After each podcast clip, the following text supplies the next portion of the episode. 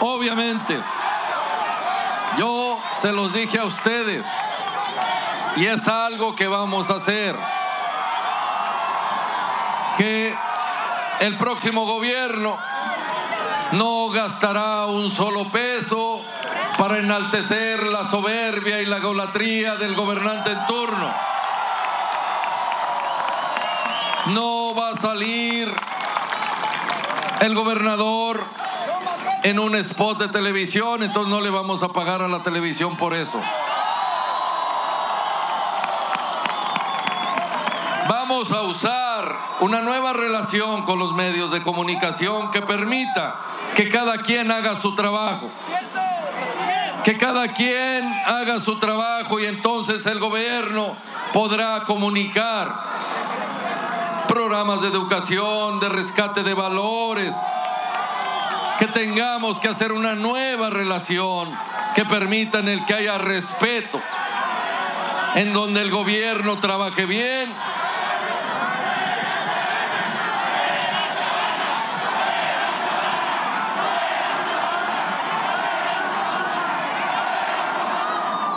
Pues lo único que tienen que hacer es apaguenla.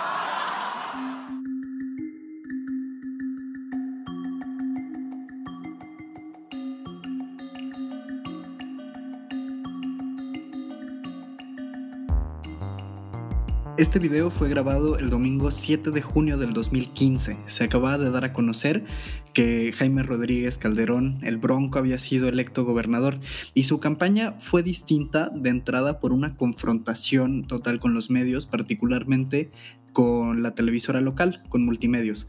Por eso escuchamos a la gente congregada en la macroplaza gritando fuera multimedios, fuera Chavana, fuera María Julia, y el gobernador electo responde, casi entre risas, pues si no les gusta lo que hay en la tele, apáguenla. Sin embargo, este episodio no tiene que ver tanto o no tiene que ver solo con lo que ocurrió en el 2015, sino con lo que viene para el 2021.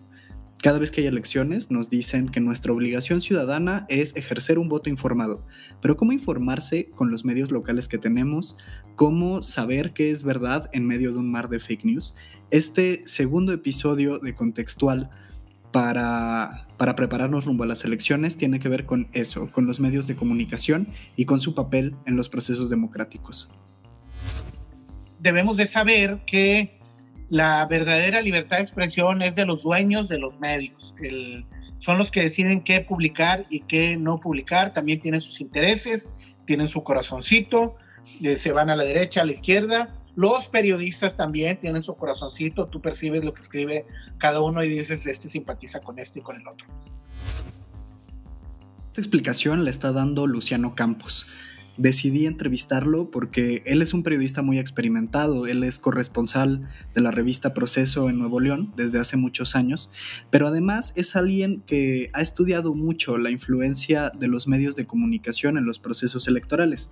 En 2015 él escribió un libro llamado Jaime Rodríguez Calderón, El Bronco, donde habla precisamente del rol que jugaron los medios tradicionales en la elección con el primer candidato gobernador independiente.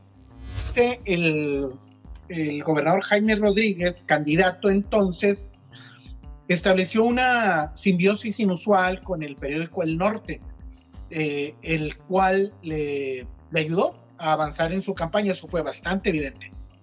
En cambio, el Horizonte, Multimedios, el Horizonte y Multimedios principalmente, publicaban portadas más a favor de, de, de Ivonne Álvarez en contra de Jaime.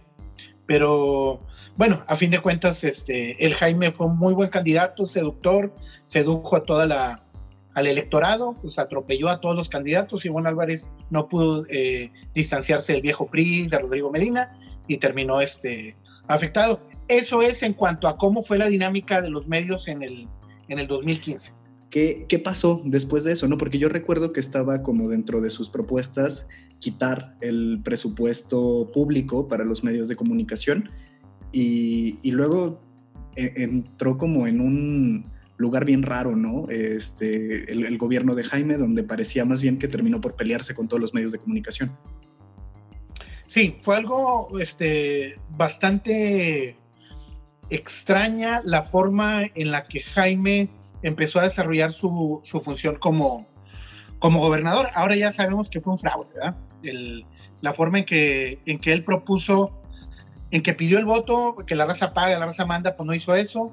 Eh, el hecho de que desde el principio él estaba pensando antes de gobernar en la campaña presidencial del 2018, lo cual pues fue realmente un fiasco.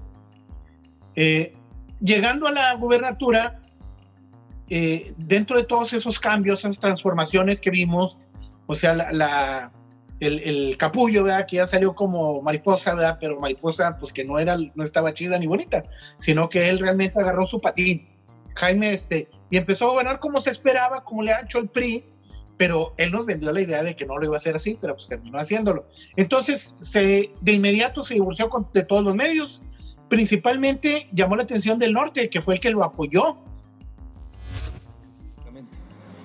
No tiene nada más que estarme jorobando el periódico El Norte, porque no le he pagado, porque no le voy a pagar, o porque no voy a, trabajar en el gobierno basado en sus presiones, como siempre ha estado acostumbrado. Periódico El Norte quiere gobernar Nuevo León, no lo va a lograr. Solamente que Alejandro Juntos se postule para gobernador. ¿Cómo te sientes tú que trabajas en ese periódico soportando lo que en cierta medida solamente son suposiciones? Nunca le ha atinado el periódico El Norte a una denuncia y que se haya procedido con verdad en ese sentido, porque solamente son suposiciones. Y obviamente cuando uno trata de explicárselas, te ponen ahí en el pedacito de abajo del anuncio de gigante. Si tienen una prueba, preséntenla. Punto, denuncien. No supongan. Ya no sigan denigrando personas. Ya no sigan denostando a personas. Han dañado a mucha gente. No solamente en este caso, ¿eh? estoy hablando de muchas publicaciones que ha hecho el periódico El Norte sobre que ni siquiera luego cuando se demuestra que no es cierto, no son capaces de pedir una disculpa. Entonces, si aquí hay una denuncia y hay una precisión, obviamente, de una distracción de recursos públicos, la autoridad procederá. Lo dije desde el lunes. Pero tienen cinco días con el mismo tema, que no tienen otra cosa que hacer más que estar en un solo caso. Últimos dos años, 2019, 2020, por ahí, Resulta que ahora sí ya Jaime se doblegó y empezó a darle dinero a los medios, como vimos campañas que empezaron a salir, que dijo que no le iba a dar un peso a los medios y entonces ya empezó a negociar y su excusa cuál fue que, que, ya cambió, que era muy soberbio y que él realmente ha madurado, maduró al, al final. Entonces, si nos damos cuenta, el norte ya no es tan severo con Jaime. Yo lo que puedo pensar es que llegó un arreglo en cuestión de, de publicidad eh, igual con multimedios, ya no son tan severos, este, ya salían anuncios de Jaime en, televisión. Entonces ya ahorita ya todo está muy suavecito con el gobernador, que te repito, ahorita está nadando de muertito, está, ¿dónde está? ¿Quién sabe? Este, está nada más tratando de salvarse, posicionando algunos de sus alfiles en los partidos políticos, a los que tanto repudió, para que le sirvan como parapeto ahora que se vaya. Pero este cambio en el comportamiento presupuestal del gobierno de Jaime Rodríguez Calderón no es solo una opinión de Luciano Campos, de hecho está respaldado por la realidad, por los datos que el gobierno ha publicado en la cuenta pública. Para que se den una idea, en 2016 el gasto de comunicación y publicidad fue de 48 millones de pesos. Para el 2020 el gasto asciende a 276 y si bien es mucho lo que ha cambiado el presupuesto en publicidad y comunicación en el gobierno del Bronco, sigue estando lejos de lo que gastó Rodrigo Medina durante su sexenio. Para que se den una idea, Rodrigo Medina en su último año de gobierno gastó casi 656 millones de pesos. Esto equivale al 85% de todo lo que gastó Jaime Rodríguez entre 2016 y 2020. Eso en un solo año de medinismo.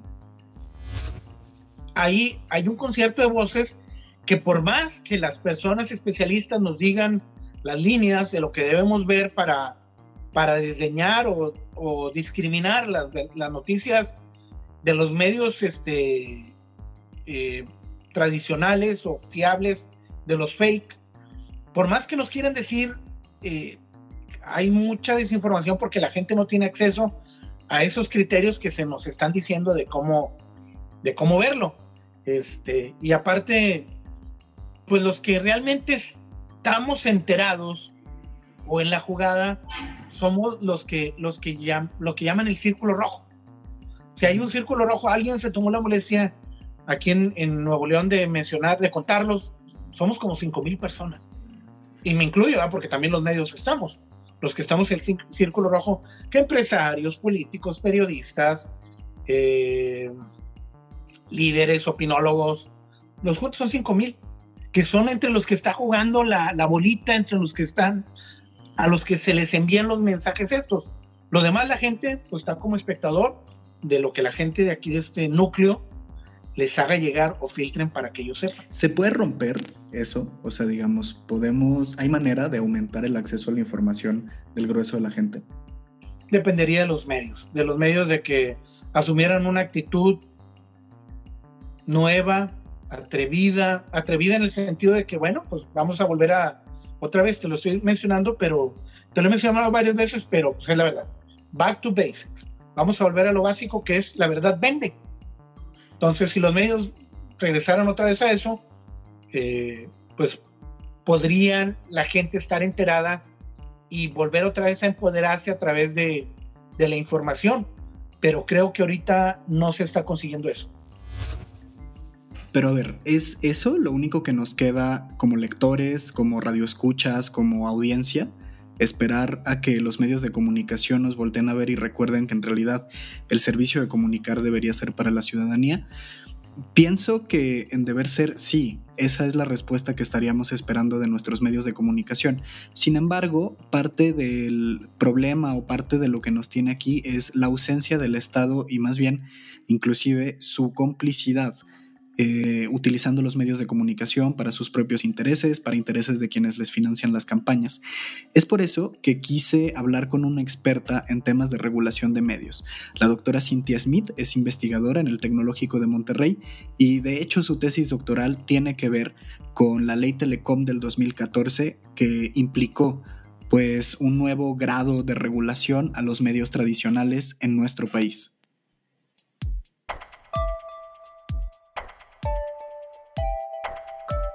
¿No? Eh, el bipartidismo aquí era tradicional, se rompió en las elecciones de hace seis años con, la candidatura independiente a nivel gubernamental y eso y, se, profundizó con las elecciones federales pasadas, haciendo que eh, el PRI y el PAN, sobre todo el PAN, estén en un, estén en un proceso de, erosión y fragmentación. Me refiero a lo local, ¿eh? Sí, sí, sí. a lo local a una, eh, no sé qué palabra usar, no es fragmentación, porque no, es, es, es una desbandada. Sí, se, es una desbandada, el pan. ¿sí? que se desmorona. Unos se van eh, a Morena y, y, líderes, no me estoy refiriendo a, a, las bases, ¿no? Eso después se va a reflejar en las bases cuando sea el día de las elecciones, ¿no? Unos se van a Morena, eh, otros están yendo a Movimiento Ciudadano, porque también los hay, gente que, de los, del, del, PAN que se está yendo a Movimiento Ciudadano. Y entonces, y la crisis estructural que el mismo PRI tiene, hace que estas elecciones sean rarísimas. Por un lado, porque se critica mucho el tema del chapulineo, digamos, ¿no? Este, de que si se brincan para un lado, para el otro, este, pero también porque los partidos tradicionales les han cerrado, han cerrado la, la llave de la renovación eh, y no hay agenda. Entonces, eh, otras, otras fuerzas emergentes han capturado ese, ese interés, pero por la, la, falta de visión de los partidos tradicionales, que se han dedicado a administrar eh, el, el, queso. No sé cómo Sí, sí, es un botín político, ¿no? es un botín, mi gente, mis intereses acá, y ya, y una falta de visión a futuro tremenda. Cintia, pero por ejemplo, me deja pensando mucho eso que dices, ¿no? O sea, porque creo que veíamos, pues no sé, por ejemplo, un multimedios quizás mucho más alineado al PRI, el norte mucho más alineado al PAN, o sea, había como, digamos, cada fuerza política tenía sus medios de los chiqueados. Y el, PRI también con, con, Televisa, ¿no? No, y ahora que tienes como esta fragmentación y esta rotación y, y que todos están mezclados, medios se van a alinear con grupos específicos de personas o yo creo que tiene que ver más con grupos específicos de personas, personas que van a encarnar proyectos, ¿no? Proyectos políticos. Yo no vería, porque aparte tenés que sumarle a eso, Luis, que cuando entra el, eh, el, gobierno del Bronco, una de las agendas del Bronco va a dejar de ser financiar a los partidos, a los medios tradicionales. ¿no? Y apostar todo al mundo de las redes sociales. Y bueno, ese proyecto se fue desdibujando en el transcurso de los seis años, ¿no? Pero al fin y al cabo, este, el financiamiento eh, político de los medios de comunicación es importantísimo y ahí se cerró la llave del gobierno estatal durante seis años. Entonces, eh, eh, con el realineamiento de los grupos que se está dando, yo creo que son más proyectos, bueno, sería una lectura, no tengo información exacta para poderlo afirmar, pero yo creo que serían más proyectos individuales que, están, que, tienen, que apuntan a determinados electorados y, que, están dando esas, esas negociaciones en cortito, ¿no? Pero eso es una bronca, ¿no? Para las audiencias, porque mi impresión es que se va a volver mucho más difícil ver. Todo es fragmentado, Luis, todo es fragmentado. El mundo, hoy, eh, en mi propia casa, los medios son fragmentados.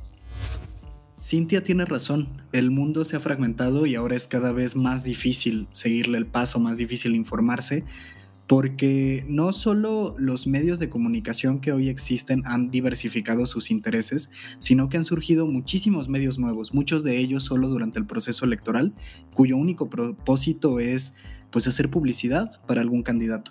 Por otro lado, la forma de hacer política ha cambiado mucho, la intervención de influencers en las elecciones, que a veces hacen las veces de políticos y que a veces hacen las veces de periodistas, mete muchísimo ruido.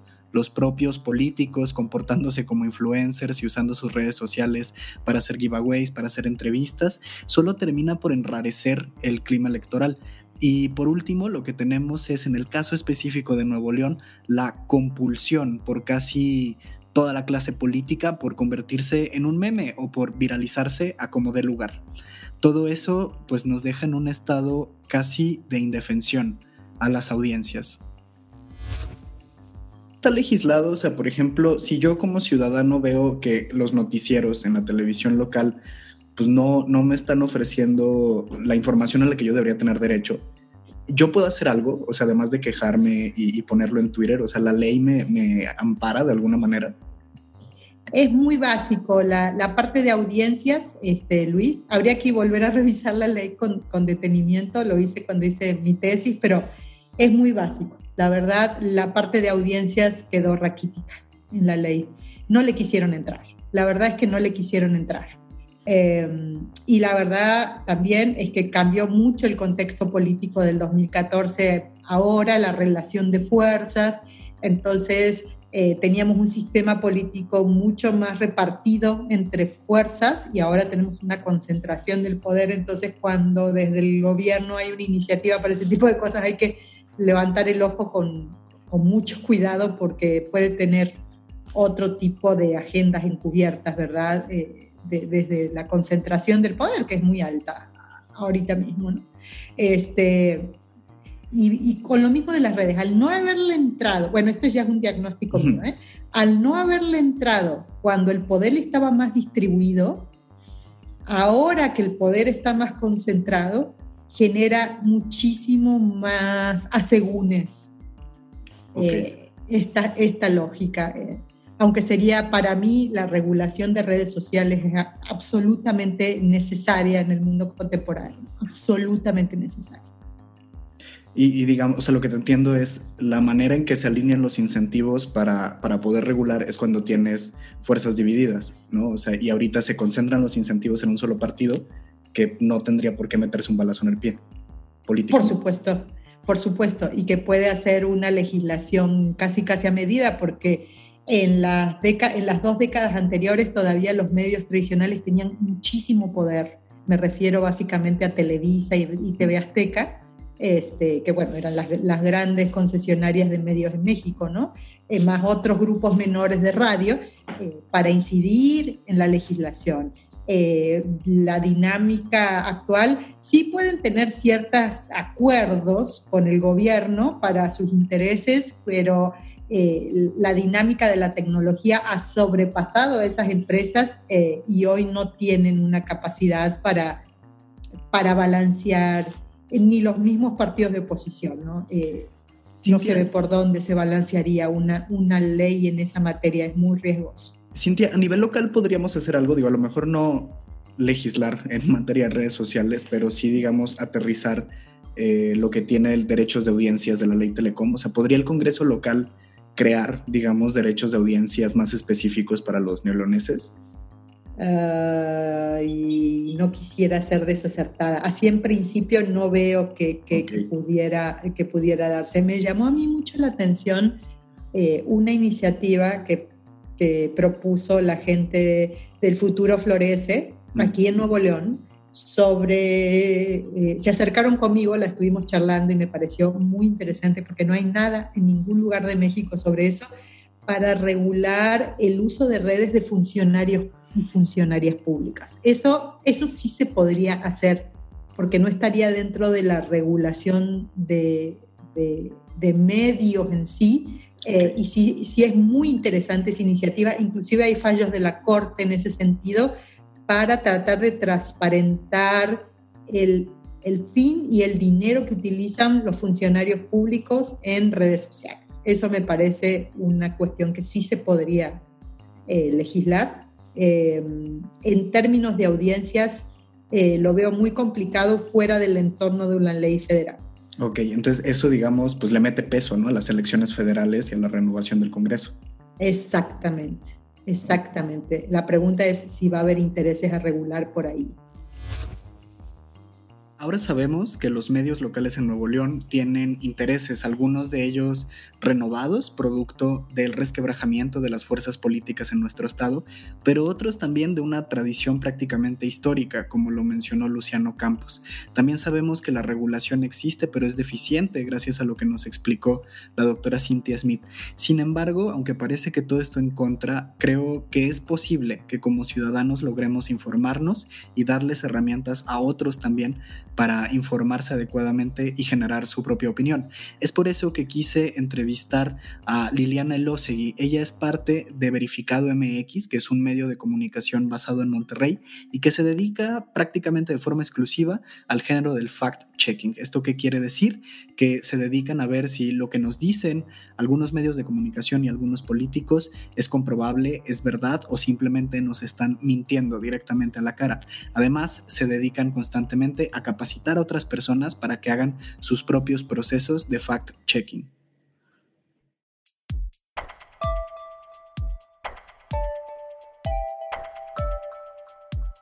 muy engorroso y que es muy complicado estar buscando información, pero es necesario. si queremos estar realmente informados de lo que pasa en nuestro país, en nuestro mundo, tenemos que hacer ese, ese paso, ¿no? Si tenemos que buscar más información, contrastar y cuestionar incluso las fuentes que se están citando en, el, en, cualquier noticia. Yo creo que esas podrían ser algunas claves, ¿no? También checar, por ejemplo, fechas. Siempre es, importante verificar que la información que estés recibiendo sea actual, sea del día, porque puede ser que una noticia sea verdadera, pero sucedió hace dos o tres años. Entonces ya dentro de este contexto ya no tiene validez, ya se está usando para desinformar. Entonces sí, sí, yo creo que es fijarse en la fecha, fijarse en los encabezados, leer la nota, verificar que las fuentes de información de la nota este, sean válidas, sean, sean eh, estén, estén, presentes. Y si no hay ninguna fuente de información, entonces estamos ante una especulación o una opinión de la persona que está escribiendo el artículo. Y las opiniones, pues esa es la verdad, es que no son informativas. Ahora bien, ¿quién, quién se dedica a hacer esto? ¿Quién dedica su tiempo a hacer fake news? Le quise preguntar a Liliana un poco más ¿Este, ¿Este mal surgió por sí solo o hay gente detrás interesada en desinformarnos? Hicimos como una especie de anatomía de las fake news.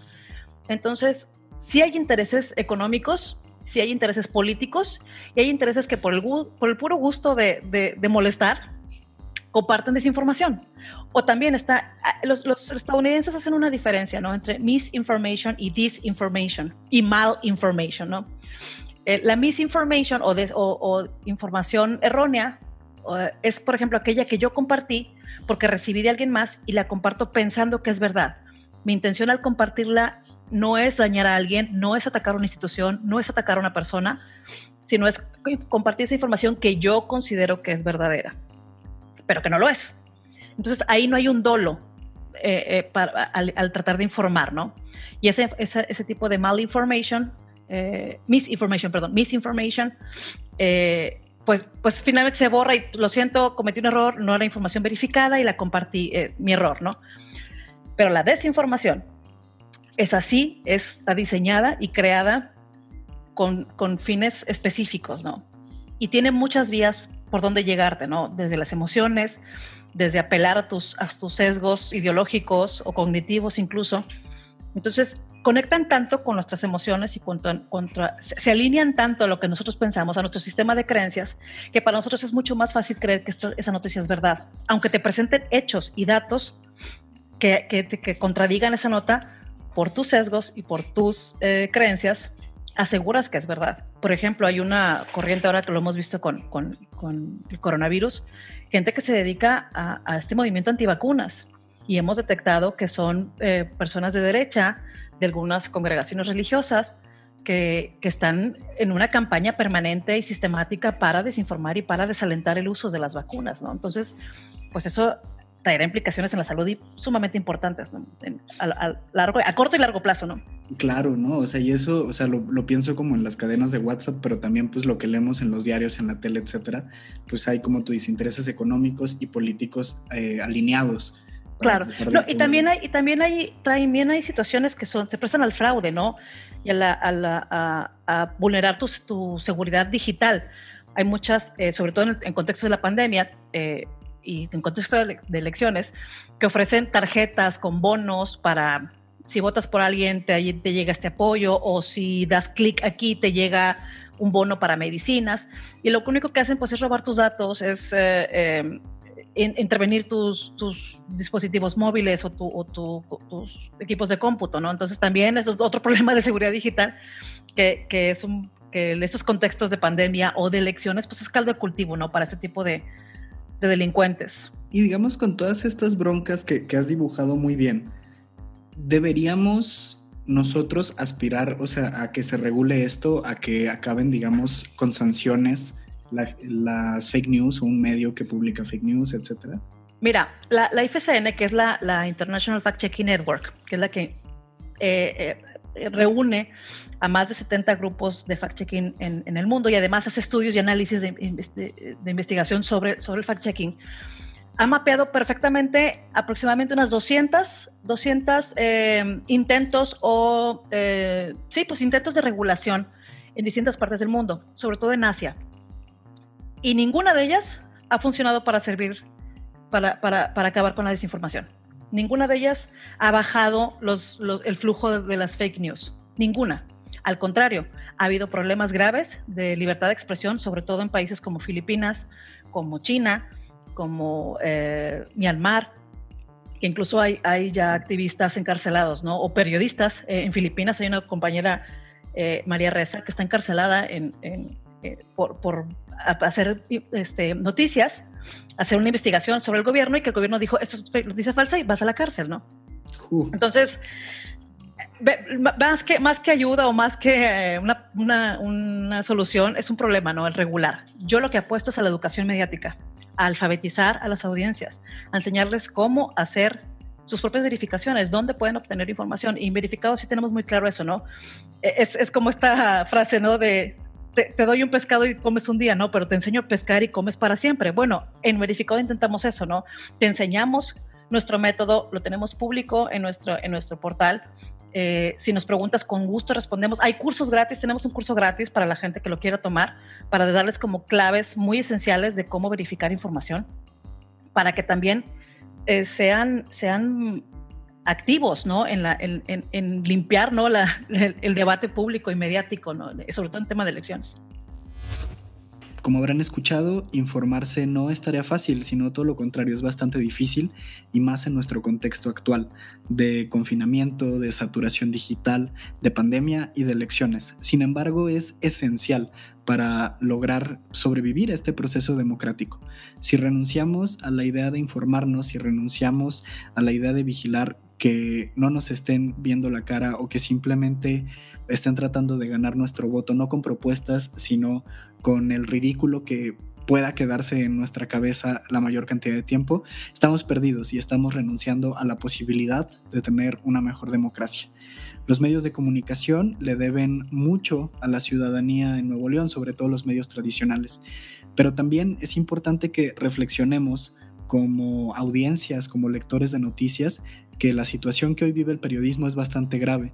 No solo es muy peligroso ejercer el oficio de periodista, sino que también es un trabajo muy mal pagado, donde únicamente los directivos o los dueños de medios son los que viven bien, pero aquellos que reportan la noticia pues tienen muy malas condiciones laborales. En ese contexto de periodismo precarizado y de una necesidad abundante por parte de la ciudadanía de información verificada, es que tendremos que navegar y tendremos que ayudarnos y ayudar a otros a obtener mejor información.